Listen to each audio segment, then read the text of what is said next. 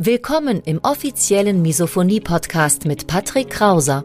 Misophonie, der Hass auf Geräusche, ist weit verbreitet, aber in der Öffentlichkeit wenig bekannt. Betroffene reagieren plötzlich mit Wut, Panik und Aggression auf Schmatzgeräusche sowie auf andere alltägliche Geräusche. Oftmals fühlen sie sich gezwungen, die jeweilige Situation zu verlassen.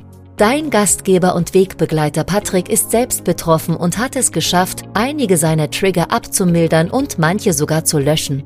Im Misophonie-Podcast erfährst du, wie auch du deine Reaktion auf Geräusche abmildern kannst, um wieder mehr Lebensfreude und Lebensqualität zu erleben. Und jetzt viel Spaß mit dieser spannenden Podcast-Folge. Es gibt drei Fehler, die Misophoniker immer wieder machen, wenn sie versuchen, ihre Reaktion auf Geräusche abzumildern. Ich werde dir in diesem Video beziehungsweise in diesem Podcast verraten, wie du diese Klippen umschiffst und wie du auch damit deine Chancen drastisch erhöhst, dass du deine Reaktion auf Geräusche langfristig wieder abmildern kannst. Und damit herzlich willkommen im Misophonie-Podcast beziehungsweise auf dem YouTube-Kanal. Mein Name ist Patrick Krause und du bist hier genau richtig, wenn du nach Lösungen, nach Strategien, nach Methoden suchst, wie du im Alltag noch besser mit deiner Misophonie zurechtkommst, wie du aber auch deine Reaktion langfristig gesehen wieder etwas abmildern kannst. Schauen wir uns mal gemeinsam an, wie Misophonie normalerweise entsteht, wie sie sich so entwickelt. Irgendwann mal hast du meistens am Essenstisch, hast du in einer gedrückten Stimmung, in einer schlechten Laune, mit Druck, mit Stress, hast du am Essenstisch gesessen und hast dann auch deinen Eltern beziehungsweise auch deinen Geschwistern beim Essen zugehört. Das ist so der klassische Entwicklungsweg. Es beginnt normalerweise so bei mir auch oder gewöhnlicherweise am Essenstisch. Muss nicht sein, denn Misophonie, ganz wichtig an dieser Stelle nochmal erwähnt, beschränkt sich nicht nur auf Essgeräusche, weil dann wäre es ja eigentlich relativ trivial, damit umzugehen, sondern Misophonie beschränkt sich nicht darauf und zieht ihre Kreise in den kompletten Alltag, ob das jetzt ein Büro, im Büro ein Kuli-Klicken von einem Arbeitskollegen ist oder jemand, der gerade neben dir steht im Büro und in einen Apfel beißt oder wenn der Bürokollege zu laut mit der Tastatur tippt. All das kann ja potenzielle Trigger sein. Das heißt, jedes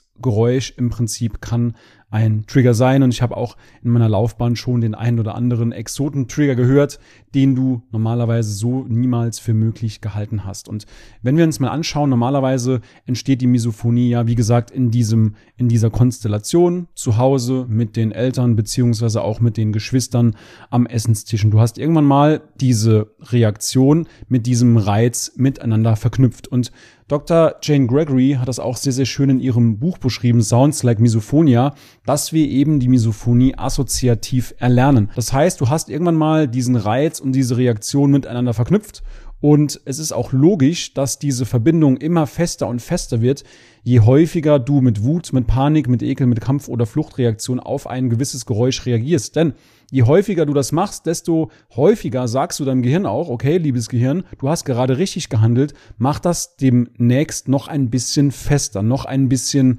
stärker, dass du auch letzten Endes Energie sparst, weil dein Gehirn will auch Energie sparen, um dir dein Überleben zu sichern. Das heißt, es gibt diesen Befehl an den Körper, dass du eben diese Reaktion das nächste Mal noch etwas intensiver spürst. So zumindest grob erklärt, wie Misophonie entsteht. Das heißt, du hast irgendwann mal Reiz mit Reaktion verknüpft und je häufiger du negativ darauf reagierst, desto enger, desto intensiver, desto stärker wird auch deine Verbindung.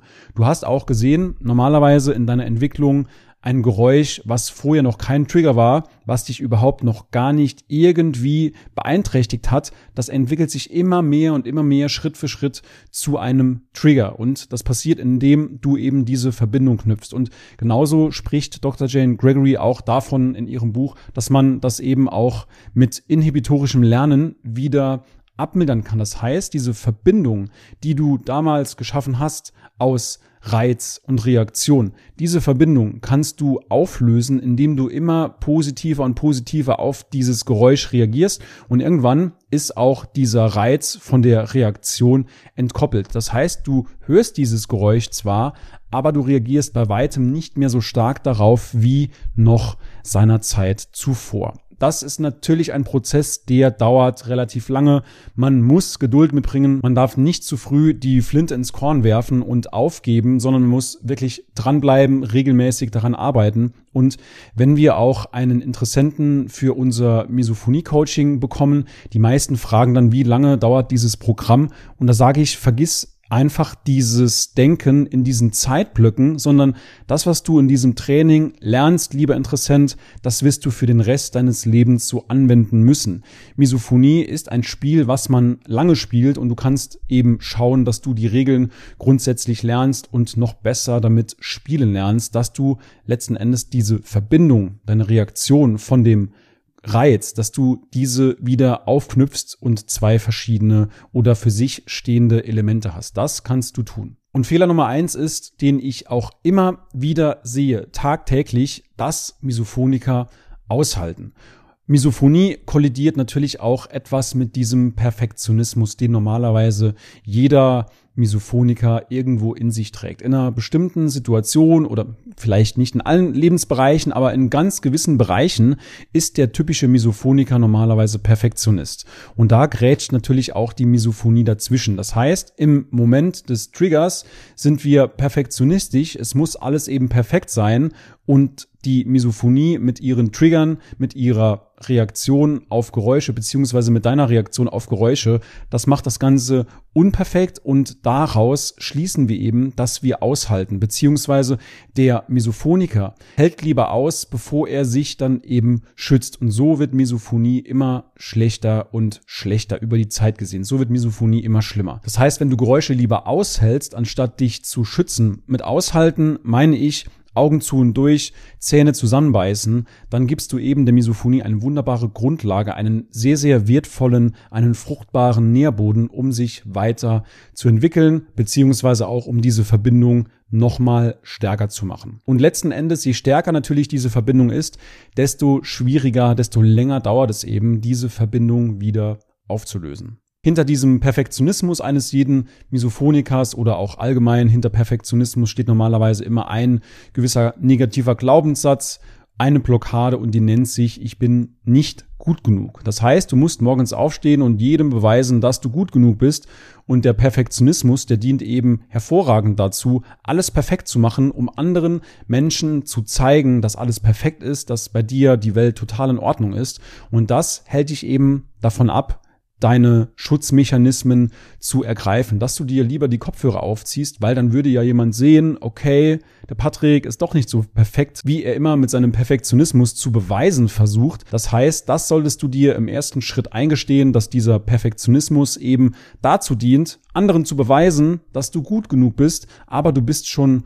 gut genug im Prinzip. Das heißt, du musst es nicht jedem beweisen und du kannst natürlich auch gerne dann deine Kopfhörer zu jeder Zeit aufziehen, wenn dir denn danach ist. Ganz, ganz wichtig, Nummer eins, nicht aushalten. Fehler Nummer zwei, nicht mit seinem Chef, mit seinen Arbeitskollegen oder auch mit dem Partner darüber zu sprechen. Schau mal, es hat ja einen bestimmten Grund, warum wir mit Misophonie nicht so gerne hausieren. Einerseits natürlich, du gibst eine Schwäche preis, andererseits, du machst dich damit angreifbar. Aber letzten Endes, meine Erfahrung und auch die Erfahrung unserer Klienten zeigt sehr, sehr deutlich, je offener und je transparenter du mit Misophonie umgehst, desto besser wirst du es im Alltag haben. 100 Prozent. Du wirst sehr, sehr selten sehen, dass sich Menschen wirklich gegen dich stellen und sagen, stell dich nicht so an, du bist aber sensibel, wenn sie die Misophonie in ihrer Ernsthaftigkeit wirklich mal verstanden haben. Und das ist letzten Endes auch deine Verantwortung, dass du die Misophonie so kommunizierst, dass andere Menschen sie eben verstehen. Denn nimm die Verantwortung zu dir und sag, okay, wenn das derjenige noch nicht verstanden hat, dann ist es dein Fehler gewesen, übernimm die Verantwortung, übernimm diese Schuld quasi dafür, dass du sagst, ich muss es ihm nochmal und nochmal und nochmal erklären. Das ist auch ganz normal, dass du im Alltag immer wieder über Misophonie sprechen solltest, um auch zum Beispiel deinem Partner zu signalisieren, Dankeschön, dass du dich so auf mich eingestellt hast, dass wir dieses Problem gemeinsam angehen. Insofern Nummer zwei, ein Riesenfehler, nicht offen und ehrlich darüber zu sprechen. Nummer drei, Fehler Nummer drei, ich hatte es eben schon mal angesprochen, und zwar, dass man zu früh die Flinte ins Korn wirft. Es kann sein, wenn du gerade so in meinem Alter bist, Ende 30, dann hast du schon das ein oder andere probiert. Du hast vielleicht sogar schon die progressive Muskelentspannung probiert, du hast es mit Meditation probiert, du hast es mit Sport probiert, aber letzten Endes wirfst du die Flinte zu früh ins Korn. Das heißt, du hörst zu früh auf mit PME. Du hörst zu früh auf mit Meditation, mit sonstigen Entspannungsübungen. Du stellst in deinem Alltag nichts um. Du veränderst nichts und hoffst, dass sich etwas ändert. Aber letzten Endes ist das ein Irrglaube. Denn wenn sich nichts verändert, dann wird sich auch nichts verändern. Das heißt, du musst wirklich oder du solltest schauen, dass du wirklich drastisch andere Entscheidungen triffst im Alltag, dass du eben zum Beispiel, wie eben schon angesprochen, nicht ins Aushalten gerätst, dass du Fehler Nummer zwei vermeidest, eben offen und ehrlich darüber sprichst, dass du für dich einstehst, dass du eben gewisse Selbstfürsorge walten lässt. Extrem wichtig, dass du eben nicht zu früh die Flinte ins Korn wirfst. Denn ich habe es eben schon mal angesprochen. Wenn ein Interessent fragt, wie lange das Programm geht, sage ich, ist egal, wie lange das Programm geht, sondern vergiss dieses Zeitdenken in dieser Zeitbox, sondern versuch wirklich das Ganze langfristig zu sehen, weil letzten Endes diese Prinzipien, die du lernen wirst, die gelten eben für den Rest deines Lebens und denk nicht in drei, sechs, neun oder zwölf Monatsabschnitten, sondern für den Rest deines Lebens. Und dann wirst du auch sehen, dass die Misophonie Stück für Stück wenn du natürlich auch die Mechanismen der Desensibilisierung beziehungsweise Entkonditionierung kennengelernt hast, dass du letzten Endes auch dann deutlich milder auf einen Trigger reagierst. Selbst wenn dieser eine Trigger nicht zu 100 Prozent verschwindet, wirst du deutlich seltener getriggert und wenn du es schaffst, zum Beispiel im ersten Schritt von 20, 30, 50 Triggern am Tag auf mal fünf oder zehn runterzukommen, dann wirst du sehen, dass du deutlich entspannter bist und dass dann irgendwann auch diese Aufwärtsspirale anfängt zu drehen. Du bist deutlich entspannter, du wirst seltener getriggert und dadurch bist du wieder deutlich entspannter,